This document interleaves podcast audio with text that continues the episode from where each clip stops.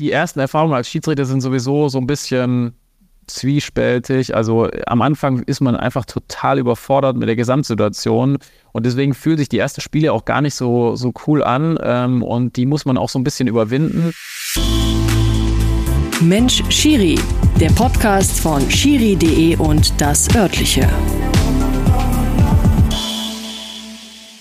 Sportfrei, liebe Leute. Mensch Schiri meldet sich zurück zum Dienst. Ich freue mich, dass ihr wieder eingeschaltet habt und ein bisschen mehr erfahren möchtet über meinen Gast in diesem Monat. Er ist 38 Jahre alt. Er kommt aus Stuttgart. Er ist vom Beruf Immobilienkaufmann. Immer gut, solche Menschen zu kennen.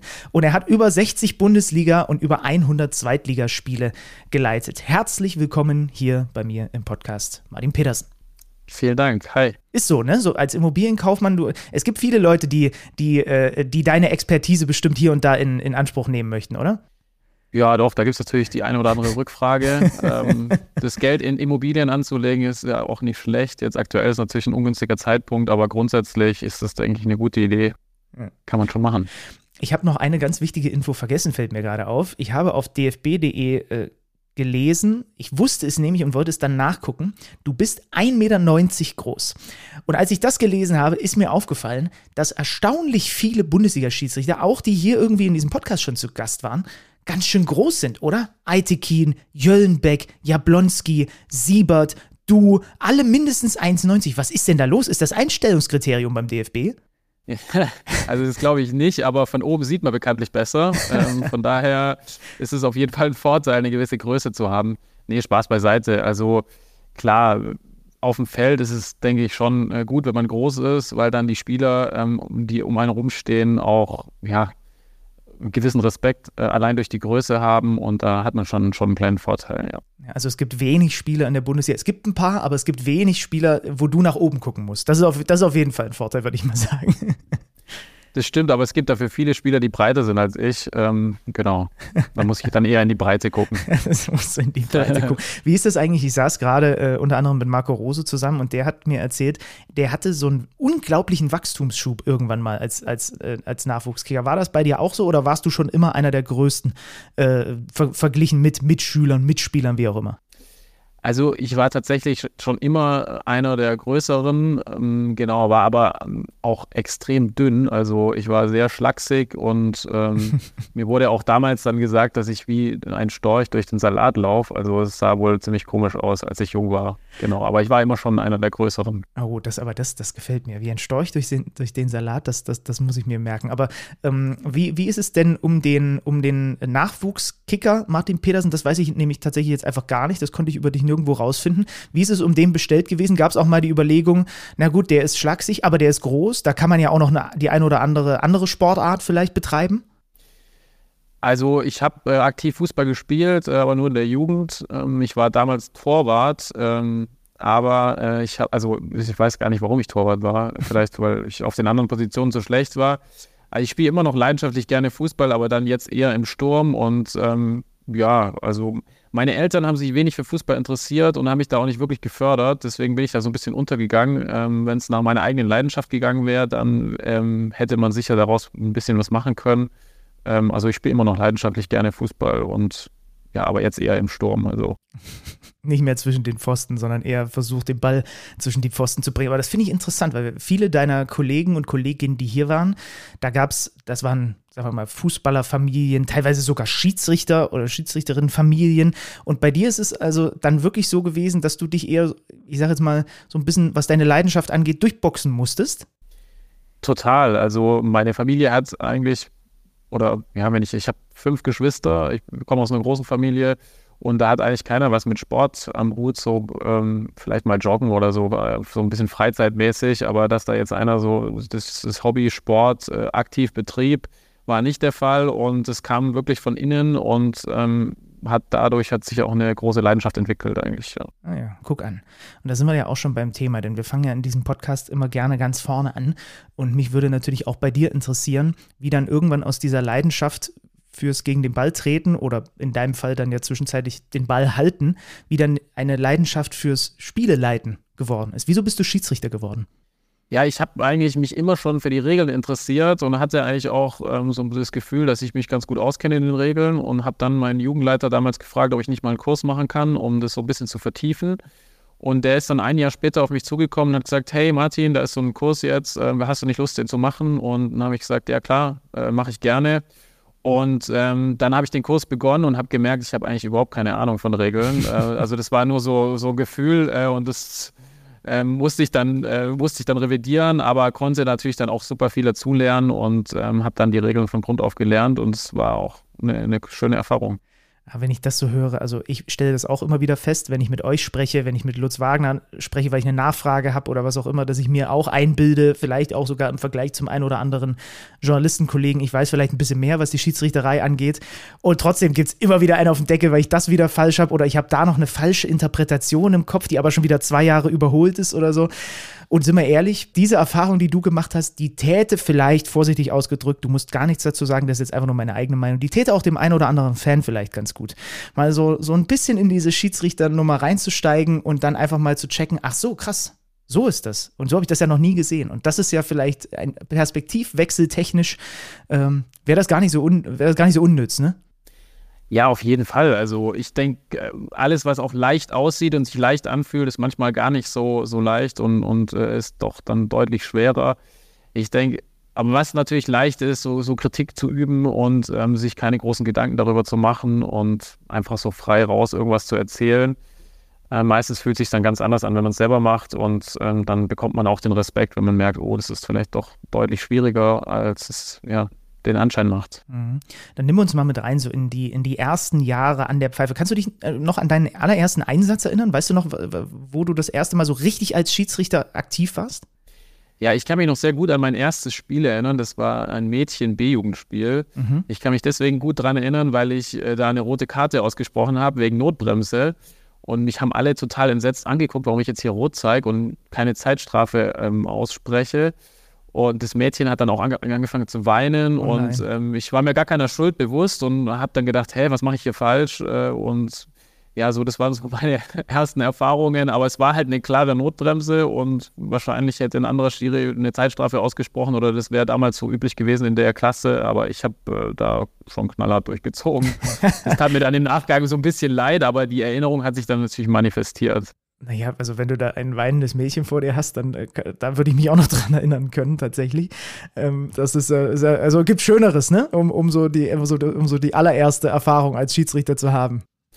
Ja, klar. Ich meine, die ersten Erfahrungen als Schiedsrichter sind sowieso so ein bisschen zwiespältig. Also am Anfang ist man einfach total überfordert mit der Gesamtsituation und deswegen fühlen sich die ersten Spiele auch gar nicht so, so cool an ähm, und die muss man auch so ein bisschen überwinden. Das ist wie wenn du irgendwas machen musst, was du vorher noch nie gemacht hast und das eine gewisse Komplexität hat. Da fühlt man sich unsicher, da fühlt man, ist man nervös und macht auch viele Dinge falsch und, und du weißt auch gar nicht, ähm, so was auf dich zukommt. Und es ist, ist, also das sind viele ähm, Komponenten, die einfach schwierig sind und ähm, die muss man einfach überwinden und dann fängt es auch an, richtig, richtig Bock zu machen. Was sind denn die Dinge, die du dann im Laufe der nächsten Monate, auch Jahre gelernt hast, lernen musstest darüber, wie man an so ein Fußballspiel herangehen muss, wenn man das vernünftig leiten will? Also man muss natürlich erstmal äh, gewisse Routinen entwickeln, damit einem die Abläufe leichter fallen. Ähm, dann ist halt ein ganz großes Thema auch Körpersprache oder auch wie wende ich den Pfiff an. Also wenn ich jetzt ganz ähm, leise reinpfeife, dann werde ich halt nicht ernst genommen. Äh, oder wenn ich die Körperspannung nicht habe, also eine Zeichengebung, selbst bei einem Einwurf, wenn ich da nur so Lachs rüber zeige, äh, dann, dann denken die auch, ja, bei dem kann ich alles machen. Also da gibt es so viele Sachen, an denen man am Anfang arbeiten muss, ähm, die, die dann später natürlich äh, routiniert sind, aber ähm, die am Anfang sich doch schwer anfühlen und man sich auch immer wieder die Frage stellt, warum reagieren die jetzt so oder was habe ich jetzt hier falsch gemacht? Äh, es hat sich doch eigentlich ganz gut angefühlt ähm, und da muss man sich ständig reflektieren und weiter äh, an sich arbeiten und kann da an ganz vielen Sachen arbeiten. Mhm. Ja. Aber mit Routine meinst du in dem Fall nicht Dinge, zum Beispiel vor dem Spiel oder so, sondern wirklich Dinge während des Spiels, die dann irgendwann, auch wenn jedes Spiel verschieden ist, routiniert bei dir ablaufen? Ja, klar, also am Anfang ist es so, in den ersten Spielen ist es so, dass man eigentlich nur dem Ball nachguckt ähm, und rumsteht und dann kommt irgendwie die Situation und dann merkt man, oh, ich stehe ja viel zu weit weg und ich habe nur den Ball nachgeguckt. Ich habe gar nicht geguckt, ob da jetzt ein Foulspiel stattfindet oder, oh, ich muss jetzt das Handspiel beurteilen. Oder jetzt gibt es hier eine Eckstoß, Abstoßsituation und die gucken alle zu mir und ach ja, stimmt, ich muss ja Eckball anzeigen. und das sind natürlich äh, so, so ganz am Anfang die, die Sachen, an denen man arbeitet und ähm, die dann völlig routiniert irgendwann abgehen man weiß, wann man entscheiden muss und ähm, dass man dann eben in den entsprechenden Situationen gefragt ist und zeigt die dann einfach an. Also das, so, das sind so diese anfänglichen Routinen, die man erstmal entwickelt. Ist das auch zum Beispiel ein, ein Tipp, den du angehenden Schiedsrichtern, Schiedsrichterinnen geben würdest? Ich weiß nicht, hast du dann irgendwann auch relativ schnell angefangen, darauf zu gucken in den Fernsehübertragungen, was die Bundesliga-Schiedsrichter machen, wie die laufen, wohin die gucken? Hast du, hat man, ist das etwas, wo dann automatisch der Fokus hingeht? Also das ist, denke ich, auch wie bei Fußballern. Äh, als ich Torwart war, habe ich natürlich mehr nach dem Torwart geguckt und als ich dann Schiri geworden bin, habe ich natürlich auch ein bisschen mehr nach dem Schiri geguckt. Ähm, aber das eigentlich entwickelt sich das erst ein bisschen später, wenn man diese ganzen Routinen hat ähm, und dann guckt man später eher so auf die Schiedsrichter. Ähm, ganz am Anfang macht man sich da noch nicht so Gedanken, dass man da überhaupt äh, irgendwie weiterkommen kann und so. Also für mich war das äh, gar keine Option, dass ich da irgendwie mal in, in den Profibereich komme oder auch in den höheren Amateurbereich. Also das, das habe ich mir damals gar nicht vorstellen können, sondern ich habe einfach nur meine Spiele geleitet ähm, und es hat irgendwie Spaß gemacht. Ich musste nicht mehr Zeitung austragen, konnte ein bisschen Geld nebenher verdienen. Ähm, konnte umsonst ins Stadion und so. Und das waren eher so die Anreize, die halt am Anfang dann eine Rolle gespielt haben. Äh, und dann auch die Kameradschaft, also die, die Freundschaften, die dadurch entstehen. Ähm, am, am, Anfang, man, man durchlebt doch auch viele Situationen, die, die einen zusammenschweißen und ähm, das war, waren viele schöne Sachen, die einfach dazugekommen sind und die haben mich dann eigentlich dabei gehalten. Aber ich finde das interessant, dass du das sagst. Ich vergleiche das dann ja immer, weil ich ja diese Erfahrung im, als, als Nachwuchsschiedsrichter nicht gemacht habe, damit wie das bei mir so als Nachwuchsspieler war. Und es gibt auch da offenbar wieder eine Parallele, weil du sagst es, man muss sich drauf schaffen, dass man immer drin ist im Spiel, dass man eben nicht rumsteht und mal so, so ein bisschen geistesabwesend ist oder was auch immer.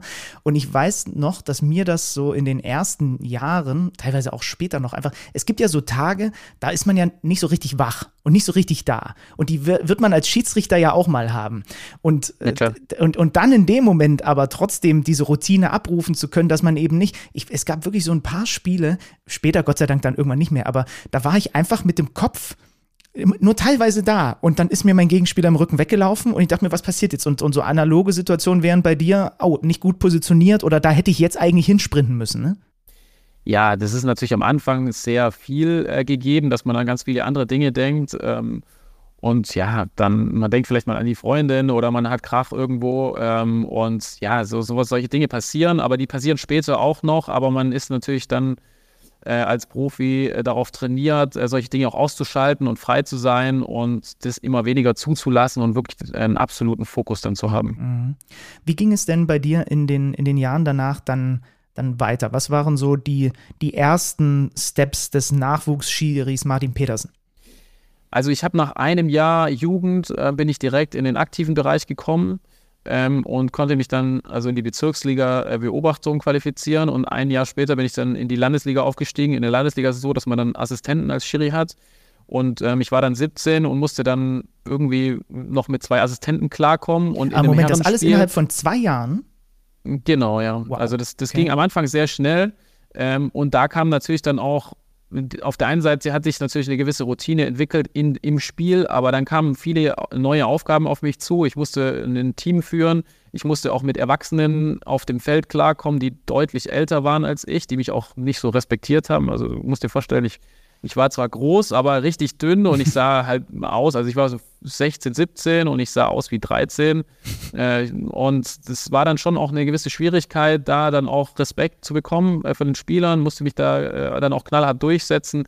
Ähm, ja, und das war, war schon eine große Aufgabe, aber es hat mich dann auch menschlich äh, sehr viel weitergebracht und ähm, ja, genau bisschen Widerstände überwinden ist immer etwas, was einen äh, im Zweifel nach vorne bringt. Wann ist denn der Ge Gedanke dann gereift, dass vielleicht tatsächlich so eine Perspektive Profischiedsrichter realistisch sein könnte? Wie lange hat das dann noch gedauert?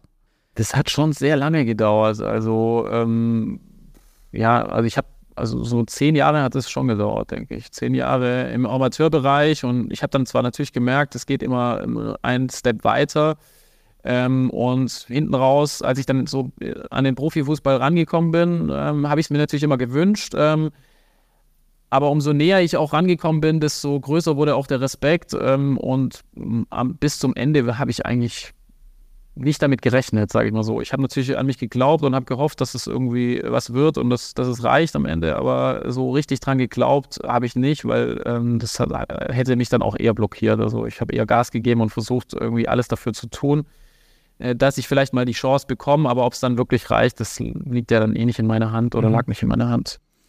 So, und dann sind die Steps DFB-Schiedsrichter irgendwann geworden, seit 14 Jahren jetzt mittlerweile schon. Kommt dir das, äh, hat sich das angefühlt wie 14 Jahre oder hast du auch manchmal so das Gefühl, okay, das ist doch gerade vorgestern gewesen? Ja, also man erinnert sich an viele Sachen äh, vom an, also Anfang, aber ja, das ist schon, schon eine gewisse Zeit, äh, aber es, ich fühle mich immer noch frisch und jung und ähm, ja, also noch nicht so, so alt jetzt, ja. Genau. Und dann ab 2011 in der zweiten Liga an der Pfeife. Nimm uns mal gerne vor allem auch in diese Jahre mit rein, im, im Fußballunterhaus, dann auch inklusive ja parallel, was der eine oder andere ja manchmal neigt so zu vergessen. Ihr seid ja dann häufig Hauptschiedsrichter in der zweiten Liga und Assistent in der, in der Bundesliga. Ich finde ja diesen Mix auch immer super interessant. Genau, also das äh, hat sich jetzt so ein bisschen geändert, aber damals war das bei mir noch so, dass ich ähm, dann aufgestiegen bin in die zweite Liga und das ist natürlich ein wunderschöner Schritt, weil ich wusste damals, okay, ich bin auch Assistent in der ersten Liga und da wird dann so ein Kindheitstraum wahr und man muss es ja auch erstmal so für sich begreifen, was man da, da geschafft hat. Und ja, dann war ich auch bei wirklichen Koryphäen dann an der Linie und lernt die, man lernt die dann auch kennen und auch profitiert natürlich viel von, von den Erfahrungen und, und sieht dann da, äh, wie die Spiele managen und, und äh, handel, äh, handeln. Und ja, dann kam, also das war eine wunderschöne Zeit und äh, hat, hat richtig Bock gemacht, ja. Welche Koryphäen waren das? Also Wolfgang Stark und ich war natürlich dann auch bei vielen anderen ähm, Schiedsrichtern immer wieder mal dabei. Jetzt fest war ich beim Wolfgang Stark, äh, aber auch ja, Christian Dingert oder ähm, Tobias Stieler waren auch Schiedsrichter, bei denen ich dabei war und da kann man dann als junger Schiedsrichter auch viel mitnehmen und, mhm. und lernen, ja. Würdest du sagen, du warst ein guter Schiedsrichterassistent? Liegt dir oder liegt dir das Hauptschiedsrichtersein mehr? Ich sag mal, ich war kein schlechter Assistent, aber ich habe in der Rolle Assistent immer als Schiedsrichter gedacht.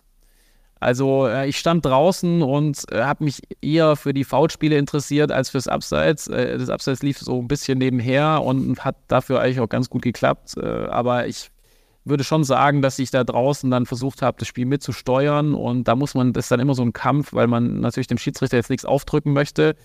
Ähm, genau, also ich war schon immer der Schiedsrichter, aber die Rolle hat mir trotzdem Spaß gemacht. Aber wie, wie ist das dann eigentlich? Also du wirst ja dann eine ganze Weile, also äh, wann hast du denn das erste Mal überhaupt dann als Assistent äh, fungiert? Weil wenn du jetzt durch diese unteren Klassen erstmal als Hauptschiedsrichter durchgehst, gerade die, also das ist ja, ich habe mich da auch mit, mit, äh, mit dem Kollegen Thielert mal länger drüber unterhalten, ähm, weil ich das schon faszinierend finde. Das ist ja schon auch herausfordernd, sagen wir mal, äh, diese gegensätzlichen Bewegungen, das zu erkennen. Es gab mal vor einer ganzen Weile so ein Video, wo man mal als Fan sich auch mal testen konnte und gemerkt hat, oh Gott, ich hätte, ich, ich habe, glaube ich, 0 von 10 richtig gehabt Abseitssituation, ja oder nein. Das heißt, das ist ja auch etwas, was man lernen muss. Ja, aber das lernt man auch von, von der Pike auf. Also okay. ich hatte das Glück, dass ich in einer relativ großen Schiedsrichtergruppe aufgewachsen bin. Äh, das heißt, wir hatten einige Schiedsrichter, die eben im höheren Amateurbereich schon Spiele geleitet haben. Und ich wurde schon als ganz junger Schiedsrichter in, in der Oberliga mitgenommen, als ich selber noch in der Landesliga bzw. Bezirksliga gepfiffen habe und konnte da dann extrem auch äh, von der Erfahrung profitieren ähm, und habe auch ganz früh schon dieses Assistentendasein gelernt von der Pike auf und war da auch super vorbereitet auf den, auf den Profifußball. Mhm. Aber da können wir an dieser Stelle wirklich nochmal eine Lanze brechen für die vielen Kollegen und Kolleginnen, die da an der Seitenlinie sind, ne? weil also solche Videos zeigen es dann im, im Endstadium, aber das ist einfach, das ist wirklich schwer manchmal, das zu erkennen. Ja, also man kann das gar nicht sehen. Das ist ja auch sogar erwiesen, dass äh, das Auge eine gewisse Geschwindigkeit nicht mehr wahrnehmen kann. Da läuft dann auch viel über den Bauch ab und über die Erfahrung und das ist absolut beeindruckend, äh, wie da die Trefferquote ist und das bedarf auch ganz viel Übung und auch ständiger Übung. Also ich bin ja jetzt schon eine Weile raus als Assistent und wenn ich das jetzt wieder machen würde, dann müsste ich auch erstmal wieder üben, weil, weil dieses Bauchgefühl auch einfach weg ist. Und ähm, also das machen die schon echt herausragend, ja. Mhm. Also das waren so dann die, die, die Jahre zweite Liga Hauptschiedsrichter und Assistent in der Fußball-Bundesliga. Ähm, das ab 2011, also zweite Liga an der Pfeife 2011. Dann gehen wir mal vier Jahre später. Da ist natürlich ein Event, äh, über das ich mit dir sprechen möchte, oder ein, ein, ein Vorkommnis, sagen wir mal. In, äh, erste Pokalrunde Osnabrück gegen Leipzig. Das Ganze endet in einem, in einem Spielabbruch. Ich weiß nicht, ob es jeder noch so vor Augen hat oder, oder im, im Hinterkopf hat. Ich, ich, bei deinem Namen ist es ist mir schon sofort. eine Zeit her. Ja, es ist, es ist eine Weile her, aber mir ist es sofort äh, aufgeploppt bei deinem Namen, weil ich das halt noch weiß. Äh, äh, erzähl noch mal, was da, was da passiert ist ist, was da bei diesem Spiel Osnabrück gegen Leipzig los war. Genau, also erstmal war das ein äh, extrem stimmungsvolles Spiel ähm, und in dem dann auch der Drittligist äh, 1-0 in Führung gegangen ist, Osnabrück. Und äh, es war damals so, also die haben das 1-0 geschossen und die Fans sind dann auf die Zäune gestiegen und haben da gerüttelt und dann ist ähm, der, der Zaun zusammengebrochen. Ähm, und dann musste ich das Spiel erstmal kurz unterbrechen. Äh, die Feuerwehr hat dann diesen Zaun gesichert Allerdings war der Zaun halt nicht mehr da. Also dieses Fangnetz ähm, haben, wurde quasi damals runtergerissen. Und äh, dann war da ein Riesenloch drin, ähm, so notdürftig gepflegt. Aber die Polizei und Feuerwehr hat mir versichert, dass wir weiterspielen können, dass keine Gefahr äh, für die Spieler besteht. Ähm, diese hitzige Atmosphäre ist aber äh, dann geblieben. Und dann gab es eine Situation hinter oder um das Tor von Osnabrück, ähm, wo es eine gewisse Provokation von dem Spieler Selke damals gab. Ähm, und die Spieler sich da so ein bisschen gekappelt haben. Ich bin dann da hingerannt und wollte schlichten. Und dann sind äh, in dem Moment auch einige Dinge aufs Spielfeld geflogen, äh, unter anderem auch ein Feuerzeug und das hat mich dann an der Schläfe getroffen, ähm, eben durch dieses, diesen heruntergerissenen Zaun damals. Ähm, und ja, es waren glückliche, unglückliche Umstände, ähm, genau. Und ich habe dann das Spiel oder musste das Spiel dann abbrechen. Ähm, und ja. Ich glaube, leichte Gehirnerschütterung, ne, war das dann? Genau, also ich hatte eine leichte Gehirnerschütterung, aber ich hatte vor allem auch einen, einen großen Schock einfach. Man muss sich das vorstellen wie so ein, so ein leichten Unfall, den man da hat, äh, mit dem man nicht rechnet und äh, danach muss man dann eine Mathe-Klausur schreiben. Also äh, es funktioniert halt irgendwie nicht mit einem Schock und, und irgendwie Schmerzen am Kopf. Ähm, und ja, das war einfach so die Gesamtgemengelage, hat es dann nicht mehr äh, zugelassen, das Spiel auch fortzuführen.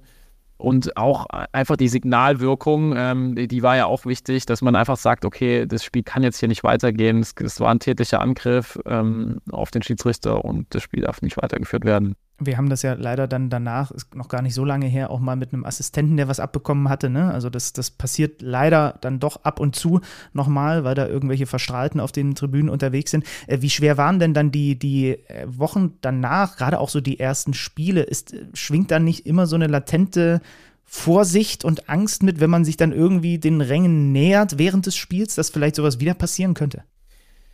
Also das eigentlich nicht, weil ich hatte jetzt diesen Angriff auch nicht so interpretiert, dass der mir gegolten ähm, hat, sondern dass das einfach ein unglücklicher Umstand war. Ähm, natürlich waren die Wochen danach schon komisch, weil ein Riesenfokus äh, damals auch auf meine Person war und ich dann auch in vielen Zeitungen abgebildet war und als Zweitligaschiedsrichter war man das auch einfach nicht gewohnt, dass man da so einen so Fokus auf die eigene Person hatte. Also es hat sich sehr komisch angefühlt ähm, und man musste das auch jetzt nicht so zu greifen. Ähm, das hat sich dann aber auch gelegt, aber ich hatte jetzt äh, nie irgendwie Angst, äh, irgendwie das nächste Spiel zu pfeifen oder irgendwelche, also da ist nichts übrig geblieben, ähm, was, was in die Richtung geht. Das war dann unproblematisch. Ja, glücklicherweise, weil hätte ja durchaus vielleicht passieren können. Ne? Also es gibt ja durchaus solche, solche, ich sag mal, Überlieferungen von, von Menschen, denen irgendwas passiert und wenn sie dann halt wieder in die Situation kommen, dann äh, kann man einfach bestimmte Dinge, die im Kopf ablaufen, ja nicht kontrollieren. Äh, umso besser, dass es bei dir eben nicht der Fall gewesen ist. Das stimmt, ja klar. Ja, ja absolut. Ähm, ich mache daran anknüpfend trotzdem nochmal vielleicht ein bisschen größer, ein größeres Fass auf, weil das wirklich etwas ist, wo, worauf ich auch so, so unfassbar allergisch reagiere. Ich sehe gefühlt jede Woche eine Großaufnahme von irgendeinem Eckballschützen irgendwo in der Bundesliga, zweiten Liga, was auch immer. Und direkt neben dem ist es meistens der Auswärtseckballschütze und da ist halt die Heimkurve dahinter oder andersrum. Und direkt neben dem landet ein Feuerzeug, eine Münze. Ich habe in dieser Saison schon wieder ein Spiel kommentiert, wo ein Becher in Richtung eines Einwerfers geflogen ist. Und ich frage mich manchmal, ob man nicht sogar noch konsequenter sein müsste und jedes Mal einfach eiskalt das Spiel abbrechen, auch wenn niemand getroffen wird. Einfach damit dieser Mist ein für alle Mal aufhört. Ja, Also es gibt sicher viele Maßnahmen, die man da ergreifen könnte oder die auch ergriffen werden. Also ich finde auch, ich, ja, ich bin zwar nicht oft im Stadion, aber immer wieder mal und ähm, ich finde es auch Wahnsinn. Also wie man da was reinwerfen kann oder andere, Leute verletzen äh, möchte. Also ich weiß nicht, was da in den, in den Köpfen vorgeht. Bei aller Emotionen finde ich, da, da sollte man dann lieber vielleicht mal schreien oder was auch immer, aber Sachen zu werfen äh, mit dem Risiko, ähm, dass man jemanden trifft. Äh, und ja, ich meine, man kann sich ja auch selbst ruinieren. Das sieht man ja jetzt an, an den Leuten, die dann da irgendwie einen riesen Schuldenberg bekommen, weil sie verklagt werden und Spiele abgebrochen werden und, und Leute einfach verletzt, äh, verletzt werden. Ähm, das, also ich finde das auch Wahnsinn und ähm, kann es auch gar nicht nachvollziehen. Ja. Also wie und gesagt. Vielleicht wäre es auch ein Weg, einfach zu sagen, wenn ich die Emotionen nicht im Griff habe und, und mich da äh, so aufführe, dann muss ich halt gucken, dass ich irgendwas anderes mache. Also dann, dann sollte ich mich selber schützen und einfach da nicht hingehen. Dann soll ich ins Boxen gehen und vielleicht irgendwie da die Fäuste fliegen lassen oder wo, wohin auch immer. Aber es macht ja keinen Sinn, ähm, dann ins Stadion zu gehen und diese Emotionen dann ja so, so, so auszudrücken. Also finde ich Wahnsinn. Ja, also das ist auch so irgendwie mein Gefühl. Da sind sehr viele angestaute Frustrationen und irgendwie hat sich so durchgesetzt bei einigen, naja, die lasse ich dann am Wochenende im Stadion aus und äh, des, demzufolge bin ich da auch, reagiere ich da auch ein bisschen emotionaler bei, bei, bei diesem Thema. Widmen wir uns erfreulicheren Dingen. Äh, Martin, dein Bundesliga-Debüt als Schiedsrichter, Saison 2017, 2018. Köln gegen Frankfurt. Ich habe mal nur so, ich konnte mir natürlich das Spiel jetzt nicht nochmal in Gänze angucken, aber wenn man dann so in die Schiedsrichterbilanz hineinguckt, dann sieht man wenig Karten, das ist schon mal erfreulich. Aber man sieht einen Strafstoß im Bundesliga-Debüt. Wie, wie, wie war es? Wie war, dieser, wie war dieser Strafstoß? Wie war dieses allererste Spiel auf dem höchsten deutschen äh, Fußballniveau? Ich sag mal so, ich, äh, es war nicht so dolle, ähm, aber ich habe sehr viel daraus gelernt. Nee, also das war so, dass ich damals ähm, wurde der Videoschiri mehr oder weniger eingeführt. Ich glaube, ähm, zumindest war das äh, einer der ersten Spiele für mich mit Videoschiedsrichter. Und äh, da hat die Abstimmung nicht so gut funktioniert äh, zwischen dem Videoschiri damals äh, und mir. Und ähm, ja, da habe ich so, so eine vergleichbare Entscheidung auf der anderen Seite ähm, nicht zu einem Strafstoß gemacht ähm, und deswegen war es so ein bisschen, äh, da war so eine Unwucht drin und äh, deswegen war es am Ende nicht so gelungen einfach. Ähm, also ähm, genau, also dieser Strafstoß ist für mich auch hängen geblieben. Ähm, genau. So, und wie, wie geht man dann damit um? Wie, wie, wie wird das aufgearbeitet? Wie, wie hakt man das ab? Weil man arbeitet ja im Grunde genommen dann auch irgendwann, wenn man dann anfängt, Profi-Schiedsrichter zu sein, hat man ja schon im Kopf, da will ich dann irgendwann mal hin, da will ich pfeifen, jetzt passiert es das erste Mal und du gehst zumindest mit keinem guten Gefühl raus, weil es irgendwie ruckelig war. Ja, ich habe mich erstmal im Keller eingeschlossen und äh, wollte von niemand was wissen. Ähm, ja, also äh, ist natürlich, man kann sich bessere Zeitpunkte äh, aussuchen oder eigentlich gibt es ja nie gut einen Zeitpunkt für, für eine, eine äh, ja, schlechte Entscheidung. Ja, also ich habe dann versucht, Erklärungsansätze zu finden und da gab es dann immer welche. Also man, man findet dann immer Dinge, die, die man vielleicht sechsmal besser machen kann ähm, oder es überlegt sich, warum ist es zu so einem Fehler gekommen und wie hätte man das besser machen können. Und die habe ich dann auch gefunden und mit dem nächsten Spiel, äh, das dann gut läuft, äh, ist es dann eigentlich auch so ein bisschen äh, der, der Haken dran und man, man kann aus, aus so einem schlechten Spiel oder einer schlechten Entscheidung auch super viel lernen und ja, es war nicht die letzte. Also. Äh, du bist jetzt sechs Jahre äh, Bundesliga-Schiedsrichter. Bist du heute ein anderer Schiri als in deiner Bundesliga-Debütsaison? Auf jeden Fall. Auf jeden Fall. Also, genau. Also, mit, jeder, mit jedem Spiel, das gut läuft oder auch das schlecht läuft, lernt man was dazu und entwickelt sich weiter. Und ähm, da bin ich natürlich, habe ich jetzt einen, einen, viel größeren Erfahrungsschatz als am Anfang und davon habe ich sicher auch profitiert und ich bin jetzt, denke ich, auch viel besser als damals. Und äh, kannst du das konkretisieren, in, in welchen Bereichen du da Schritte nach vorne gemacht hast und auch machen musstest, um auf diesem Level dann auch einfach abliefern zu können? Ja, also zum Beispiel das, der Umgang mit Spielern, die eigene Nervosität ähm, äh, und ich bin natürlich jetzt viel entspannter und relaxter als, als früher und weiß auch, wenn mal enge Entscheidungen kommen und Spieler gereizt reagieren, ähm, wie ich da reagieren muss und weiß auch um meine eigene Überzeugtheit, äh, weiß auch, wann, wann ich wirklich einen Fehler gemacht habe und wann die einfach nur schreien, weil sie, weil sie vielleicht versuchen, was rauszuholen. Also das, ist, das sind so Dinge, die, die, die man mit der Zeit lernt und ähm, dann wird man doch viel gelassener und entspannter und das ist schon eine wichtige Grundlage, auch mit Spielern klarzukommen, weil in aller Emotionen, äh, wenn Spieler sehr gereizt reagieren und, und sehr laut sind, dann ist es eigentlich am besten, wenn man selber mega ruhig ist und, und entspannt ist, weil dann merken die, oh, ähm, also wenn der so ruhig ist, dann muss er auch sehr überzeugt sein von, von seiner Entscheidung und die glauben dir das dann auch viel mehr, als wenn man selber nervös ist und rumfuchtelt und, und ähm, wild ist. Also, äh, und das ist was, was man halt über die Jahre lernt, äh, mit dem Druck umzugehen und mit, mit dem Stressfaktor und dann, dann, wenn man viel gelassener ist, dann läuft es auch geschmeidiger. Gibt es eigentlich Spiele, nach denen du rundum zufrieden bist mit deiner bzw. eurer Teamleistung oder gibt es immer so ein, zwei Sachen, die dich im Nachhinein ärgern? Ja, ich bin schon leider so ein bisschen eher der unzufriedene Typ. Also ich, ich äh, bin selten zufrieden mit meinen Spielen. Das liegt auch so ein bisschen an dem Perfektionismus, den man so über die Jahre entwickelt, ähm, weil es gibt einfach nicht das perfekte Spiel. Also ich habe es noch nicht getroffen oder, oder geschafft, äh, ein perfektes Spiel abzuliefern. Ähm, treibt einen aber auch an, sich weiterzuentwickeln und besser werden zu wollen. Und ähm, ja, also so richtig zufrieden bin ich nach den Spielen eigentlich nie. Dann nimm uns gerne mal mit rein in so eine äh, Schiedsrichterkabine nach Abpfiff. Was passiert konkret so in der ersten, in den ersten zwei Stunden nach Spielende? Also wichtig ist, dass man erstmal was isst, weil der Körper, der braucht äh, Vitamine und äh, Kohlehydrate. Und wenn die Speicher nicht schnell aufgefüllt werden, dann hat man Muskelkater. Und äh, deswegen habe ich gelernt, in den ersten 20 Minuten nach dem Spiel muss man essen. Das ist dann wichtig. Äh, dann werden wir irgendwie auch physiotherapeutisch noch betreut. Ähm, und natürlich tauscht, tauscht, man sich aus über Videoszenen. Man kriegt vielleicht auch das eine oder andere schon zugeschickt, ähm, überprüft dann so seine eigene Wahrnehmung mit, mit dem tatsächlichen Fernsehbild. Und dann kommt auch ein Beobachter, äh, also einer, der das Spiel, Spiel bewertet, äh, nach dem Spiel in die Kabine und äh, macht dann eine, eine kurze Auswertung, spricht man über das Spiel. Und dann schaut man vielleicht noch die Sportschau oder ähm, auf der Heimfahrt im Flug kann es auch gut sein, dass ich mir noch mal eine Halbzeit angucke oder ein paar wichtige Szenen einfach, um das eigene Gefühl, wie gesagt, dann nochmal abzugleichen mit den Bildern. Und so läuft eigentlich dann so die erste Abarbeitung oder Aus Auswertung des eigenen Spiels ab, ja.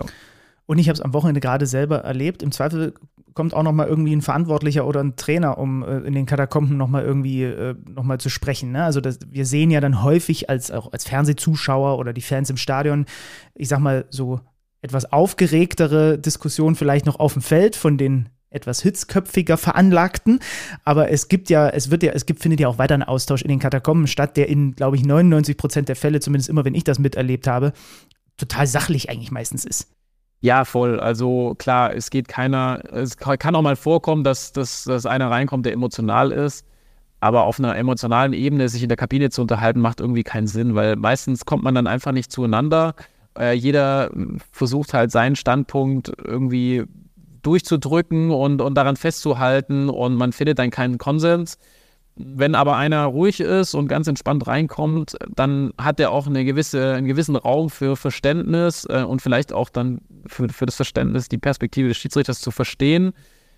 Aber mir geht es auch ganz oft so, dass ich äh, versuche dann auch die, die Perspektive der Spieler zu verstehen und oft kann ich auch dann die Beweggründe verstehen. Wenn einer mir das vernünftig erklärt, dann, dann äh, kann man da auch drauf eingehen und äh, ja, am Ende versucht man dann halt äh, korrekt auseinanderzugehen und wenn das emotional ist, dann muss man das halt früher trennen und wenn man aber sachlich ist, dann kann man, und solche Gespräche sind äh, wirklich super, also ich, ich finde es total gut, wenn man sich austauscht. Ich habe auch schon erlebt, dass ein Spieler einfach äh, über eine gewisse Regel oder eine, eine, schwierige Situation nicht so richtig Bescheid wusste, sich erkundigt hat, ähm, warum haben wir das regeltechnisch so gelöst? Und danach hat er dann ein super Interview gegeben, er ist immer besser, als wenn die Spieler direkt ein Interview geben. Klar, die Feldreporter sind daran interessiert, dass da vielleicht dann auch das eine oder andere, äh, die eine oder andere Schlagzeile entsteht, aber oft ist es halt so, dass dann ähm, gewisse Sachen transportiert werden, die nicht, nicht äh, der Wahrheit entsprechen oder die einfach sachlich oder fachlich falsch sind. Deswegen finde ich es gut, wenn man sich kurz austauscht und dann ähm, kommt da auch was Vernünftiges bei raus. Ja, aber das sind wichtige Gespräche, die, die ich total gut finde und die ich auch sehr begrüße. Und ich finde es dann schon interessant, dass du noch im unmittelbaren äh, Nachgang, also offenbar auf der Reise, auf der Rückreise im Zug oder dann relativ nah nach dem Spiel auch wirklich nochmal Halbzeiten guckst oder dir Zusammenfassung anguckst und so weiter, um, um also du machst nicht mit, mit Abpfiff erstmal einen Haken an die Sache und lässt ein bisschen Luft ran. Nee, also der Verarbeitungsprozess beginnt schon auf der Rückreise, ähm, weil wenn ich zu wenig verarbeitet habe, dann komme ich auch wie ein Mülleimer zu Hause an. Also das möchte ich meiner Frau auch nicht zumuten. Ähm, dann bin ich ja nicht so, so greifbar auch und, und auch, auch keine Präsenz zu Hause. Und ich versuche schon irgendwie gewisse Dinge schon zu verarbeiten und auch abzuarbeiten, damit ich dann auch einen freien Kopf habe für meine, für meine Frau und meine Kinder. Und ähm, deswegen macht man das schon auf der Rückfahrt. Es gab eine Rückfahrt in dieser Saison, da, da gab es noch mal ein bisschen was nachzu, nachzugucken. Äh, du hast nämlich in diesem Jahr für ein, für ein Novum gesorgt. Du konntest nichts dafür, du hast einfach nur Entscheidungen treffen müssen. Erste Halbzeit Bayern gegen Darmstadt. Drei Platzverweise, dreimal rot, das gab es vorher noch nie. Äh, ein ganz früher von Kimmich, einer in der Mitte von Jasula, einer von Maglica kurz vor der Halbzeitpause. Spätestens beim dritten hast du dir doch gedacht, du bist im falschen Film, oder? Ja, auf jeden Fall. Also klar, das ist, das war irgendwie ein Novum, aber das weiß man ja in dem Moment nicht. Ähm, aber das war für mich auch eine Situation, überhaupt mal drei rote Karten in einem Spiel zu haben, ist schon sehr ungewöhnlich. Gab es das überhaupt ähm, vorher schon mal irgendwann in deiner Selbst- und selbst auf Amateurlevel? Ähm, ja, ich hatte es äh, dieses Jahr sogar schon in der zweiten Liga, aber das waren dann gelb-rote Karten. Das ist dann auch nochmal ja. ein bisschen was anderes, aber direkt rote Karten, drei Stück. Äh, und auch schon so früh in, im Spiel überhaupt, ich hatte auch noch nie so, so eine frühe rote Karte. Es fühlt sich auch komisch an. Man, man geht äh, ins Spiel und ja, atmet zweimal und schon muss man eine rote Karte aussprechen. Das ist schon, schon sehr ungewöhnlich, ähm, aber am Ende zählt nur, dass es irgendwie äh, passt und ähm, glücklicherweise hat es dann funktioniert. Ja.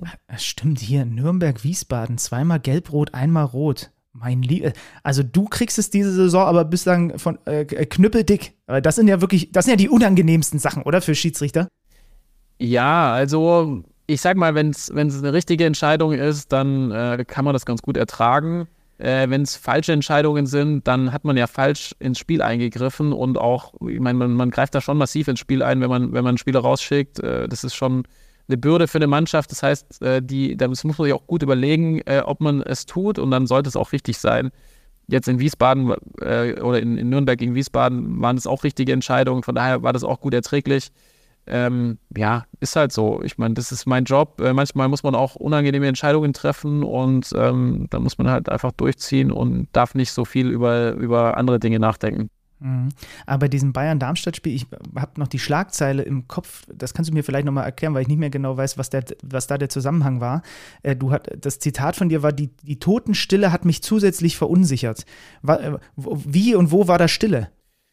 Ja, also da werden aus, aus gewissen Sätzen dann äh, Schlagzeilen gemacht, die, die eigentlich gar nicht so beabsichtigt waren, aber ich habe es dann natürlich im Nachgang auch nicht mehr äh, äh richtig stellen können.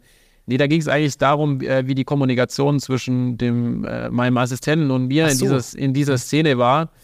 Und ähm, ja, also da kam jetzt in der, in der dritten Szene, äh, kam irgendwie keine Rückmeldung ähm, bezüglich der roten Karte.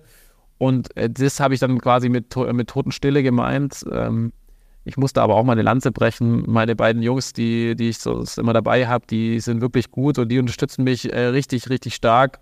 Ähm, also da bin ich auch total froh, ähm, dass, dass die da dabei sind regelmäßig. Ähm, jetzt in dem Fall ist es halt einmal vorgekommen, dass mir einer da vielleicht dann den entsprechenden Hinweis nicht gegeben hat. Äh, und das war dann halt diese Totenstille, die mich äh, eigentlich nicht verunsichert hat, sondern eher irritiert hat. Mhm. Ich habe das dann so ausgedrückt, äh, es war eine Live-Sendung und daraus wurde dann eine Schlagzeile gemacht. Ähm, aber ja, Verunsicherung ist eigentlich der falsche Begriff in dem Zusammenhang. Ja, aber ich kann mir das trotzdem schon vorstellen. Also, wenn ich mich da jetzt reinversetze, es sind 40 Minuten gespielt, du hast schon zwei runtergestellt, man will eigentlich äh, die fünf Minuten jetzt noch entspannt über die Bühne bringen. und dann kommt wieder Genau, so wir waren ja noch in der ersten Halbzeit. Ja, und, ne? und du willst eigentlich, du hast die, die Halbzeitpause schon greifbar. Du bist mit einem Bein bist du schon in der Kabine und dann fliegt noch mal einer runter und äh Ja, ich habe dieses dritte Foul gesehen und ich habe gedacht, das kann jetzt nicht wahr sein. Also, äh, dass ich jetzt schon wieder darüber nachdenken muss, überhaupt äh, einen rauszuschmeißen und dann ist mir aber ganz schnell gekommen, Harry Kane zieht äh, von rechts in den Strafraum rein hat eine riesen Torchance. Ja, scheiße, jetzt muss ich äh, irgendwie schon wieder einen rausschmeißen. Ähm, genau, und dann habe ich gedacht, okay, jetzt muss ich nochmal in mich reinhören. Ist es wirklich der Fall, dass ich jetzt hier diesen dritten Spieler rausschmeißen muss? Dann kam äh, in diesem einen Fall wirklich keine Rückmeldung von meinen Assistenten. äh, diese, diese, äh, ja, dieser Moment. Und dann äh, habe ich gedacht, doch, das, du hast es so jetzt wahrgenommen und du ziehst jetzt durch und ähm, dann zeigst du die rote Karte, die dritte rote Karte. Und ähm, nachdem ich sie dann gezeigt hatte, hat dann mein Videoschiri gesagt, ja, super, ähm, hat gepasst. äh, der darf sich aber auch nicht früher einschalten, also der, der wartet dann auf die Entscheidung auf dem Feld und schal ähm, schaltet sich dann erst dazu. Und äh, nachdem ich dann die Bestätigung bekommen habe, dass es äh, auch die dritte rote Karte passt, ähm, war ich dann auch glücklich. Ja weil ich wollte gerade sagen, und dann vier Minuten später geht es in die Kabine und da könnte auch eine große Aufregung sein, wenn irgendwas vielleicht nicht gepasst hätte. Es ist dann, nehme ich an, auch nochmal eine gewisse Form der, des, des, des Tiefdurchatmens, weil man irgendwie eine schwierig zu handelnde erste Halbzeit mit drei solchen Entscheidungen eben richtig gehandelt hat. Ja, voll. Man geht dann in die Kabine rein und äh, ist, versucht dann alles aufzusaugen, was man, was man so bekommen kann von Zuschauern, von Spielern, von Trainern äh, und da kam einfach gar nichts. Und dann habe ich gedacht, ja, okay, ähm, das ist ja so das größte Lob für den Schiedsrichter, wenn einen alle in Ruhe lassen. Und ähm, ich bin da ganz locker, geschmeidig in die Kabine gelaufen und keiner hat mich irgendwie angestresst oder wollte irgendwas. Ähm, und dann habe ich gedacht, ja gut, da sind alle zufrieden und es hat gepasst. Und in der Halbzeitpause habe ich mir die Szenen dann kurz angeguckt und ähm, es freut einen dann schon, dass es dann irgendwie gepasst hat und man da nicht für Aufsehen oder zumindest äh, nicht im negativen Sinne für Aufsehen gesorgt hat. Sagen wir mal so, der Mensch, der hier an diesem Mikro sitzt und alle, die gerade zuhören, drücken dir die Daumen, dass zumindest bis zur Winterpause kein einziger Platzverweis mehr dazukommt, egal in welcher Liga du pfeifst, weil du hast jetzt genug abbekommen erstmal für diese Saison. Ja, also das ist mir eigentlich ziemlich egal, wenn ich, also wenn ich es mal so sagen darf. Äh, wenn die Situation kommt, dann äh, würde ich auch wieder einen rausschmeißen oder auch drei in einer Halbzeit. Ähm, da ist man vor nicht gefeit. Ich habe äh, jahrelang ohne äh, Platzverweis äh, Spiele geleitet und jahrelang kein, kein einzigen, keine einzige Situation gehabt in der Bundesliga. Und ähm, jetzt kommt so ein bisschen geballt und ja, solange ich die Quote mit richtigen Entscheidungen halte, ist es für mich okay, dass ich dann da auch mal wieder einen rausschmeiße. Also es ist halt so, es ist ja auch Teil unserer Arbeit, ähm, dann richtige Entscheidungen zu treffen und wenn das dann äh, der Fall ist, dann passt es. Es ist so ein bisschen wie die Kontrolleure, die in meiner Nachbarschaft unterwegs sind und die haben entweder viel zu tun, wenn viele Falschparker sind, oder wenn es halt keinen Falschparker gibt, dann haben sie. Ja, das stimmt. Wobei, also, ähm, wenn, wenn ich sehe, was die so abkriegen, ähm, da möchte ich jetzt ehrlich gesagt auch nicht tauschen. Ähm, die tun mir dann auch so ein bisschen leid, wenn dann irgendwelche aggressiven Autofahrer sich darüber aufregen, dass sie einen Strafzettel ähm, ja, bekommen haben. Also ähm, größten Respekt vor den Leuten. Ähm, ja, kein leichter Das, das wäre jetzt nicht so meine Arbeit. Da bin ich lieber Schiedsrichter. Das ist äh, dann deutlich äh, entspannter. Und vor allem, ich meine, ähm, da gibt es ein Replay, da kann man dann gucken, ob man es richtig gemacht hat oder nicht. Äh, bei den Kontrolleuren dann eher nicht. Ja. Aber finde ich schon interessant. Also ich finde ja tatsächlich in der Art, was ihr so abbekommt, äh, finde ich es ja fast sogar vergleichbar bei den bei Jobs miteinander. Ihr seid per se erstmal immer die Boo-Männer äh, oder Boo-Frauen, falls es dieses Wort gibt. Ähm, demzufolge, dass du sagst, Schiedsrichter ist deutlich entspannter für dich, finde ich schon spannend. Ja, das ist natürlich nur von außen betrachtet. ähm, genau, aber wenn ich jetzt, ja, ich weiß nicht, das, das war jetzt einfach so aus dem, Bauch heraus, äh, würde ich das so, empfinde ich das so, ähm, ja, genau. Dann machen wir noch mal einen kleinen Schlenker, bevor wir dann auch noch mal ein bisschen über den Martin Petersen abseits des Feldes reden wollen. Ähm, oder zwei kleine Schlenker, sagen wir mal. Hast du früher, als der schlachsige Martin, der du warst und im Tor standest, ah, wobei, das ist dann ja nochmal was anderes. Ich wollte dich jetzt fragen, ob du gerne im Winter Fußball gespielt hast, aber als Torhüter, ich kenne, glaube ich, keinen einzigen Torhüter, der Winter mag. Also ich muss dazu sagen, ich, wir haben auch noch auf so einem, so einem roten Ascheplatz gespielt, oh. also auf so einer richtigen Scholle. Und ähm, das war wirklich nicht cool, sich dahin zu werfen. Aber irgendwie hatte ich so einen Ehrgeiz, äh, dass ich es trotzdem gemacht habe. Äh, und wahrscheinlich hat es aber auch dazu geführt, dass ich dann äh, in der Folge nie wieder Lust hatte, ins Tor zu gehen und äh, dann die Position gewechselt habe in Richtung Sturm. Ähm, genau, also das war schon eine harte Zeit, aber irgendwie äh, habe ich es trotzdem gern gemacht und ähm, ja, äh, das war mir dann eigentlich auch egal, wie das Wetter war. Also ich habe mich da dann immer hingeschmissen und äh, musste dann irgendwie so die Wunden flicken. Klar, ähm, aber die, ich, ich war gut ausgerüstet, die, die haben mir dann dicke Hosen äh, gegeben mit, mit dicken Polstern und so, das ging dann schon. Ah ja, sehr gut. Weil ich mit dir äh, auch gern nochmal, also jetzt ist es natürlich so, jetzt kannst du zumindest da deine zig Kilometer dann auch während so eines Spiels abrufen. Also kalt wird dir dann im Gegensatz zu früher wahrscheinlich eh nicht. Ähm, aber ich würde gern nochmal von dir einen kleinen Ausblick haben. Du weißt es ja, glaube war, war ziemlich sicher schon, wie so eine Winterpause eigentlich als Profischiedsrichter aussieht. Denn es ist ja, eigentlich ist der Name falsch, ne? Ja. Also mit Pause hat es eigentlich nichts zu tun, weil ich in der Regel äh, ist der letzte Spieltag kurz vor Weihnachten, äh, manchmal nur zwei Tage oder so. Und ähm, dann muss ich irgendwie noch Geschenke kaufen äh, und mich darum kümmern und so ein bisschen äh, familiäre Vorbereitung auf das Fest. Äh, dann feiert man irgendwie schnell Weihnachten durch, ähm, hat dann noch Silvester und dann geht es auch schon wieder ins Trainingslager direkt danach. Ähm, dieses Jahr auch schon am zweiten und ähm, dann kann man quasi gar nicht durchatmen. Hat aber auch einen Vorteil, man kann einfach durchtrainieren und äh, muss sich da keine Gedanken machen, dass man da irgendwie einen Leistungsabfall hat. Äh, das heißt, äh, es gibt nicht wirklich eine Pause, aber es ist kein Problem. Man kann das ja, man kann sich innerlich darauf vorbereiten und äh, empfindet es dann auch nicht als Pause. Mhm, ja. Dann komm, lass uns noch mal ein bisschen den privaten Pedersen besprechen.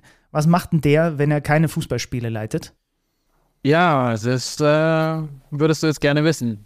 äh, nee, äh, ähm, Spaß beiseite. Also ich ähm, bin sehr vielschichtig interessiert. Also ähm, wir haben so einen, so einen kleinen Weinversand, ähm, der, der äh, viel Aufmerksamkeit bedarf. Also wir verschicken äh, Wein und ähm, Weingüter und, und, Sachen darüber hinaus. Ähm, haben aber auch ein paar Immobilien, die gepflegt werden müssen, die saniert werden müssen. Und ähm, da bin ich doch handwerklich äh, recht geschickt ähm, und ähm, haben jetzt äh, neulich einen, einen, Laden saniert, einen Altbau, äh, schöner, schöner Altbauladen, ähm, der jetzt einen neuen Mieter gefunden hat. Und äh, da habe ich dann auch sehr viel Zeit äh, investiert und ähm, habe mich da engagiert und ja, habe dann aus alt neu gemacht und es, es hat dann auch sehr viel Spaß gemacht.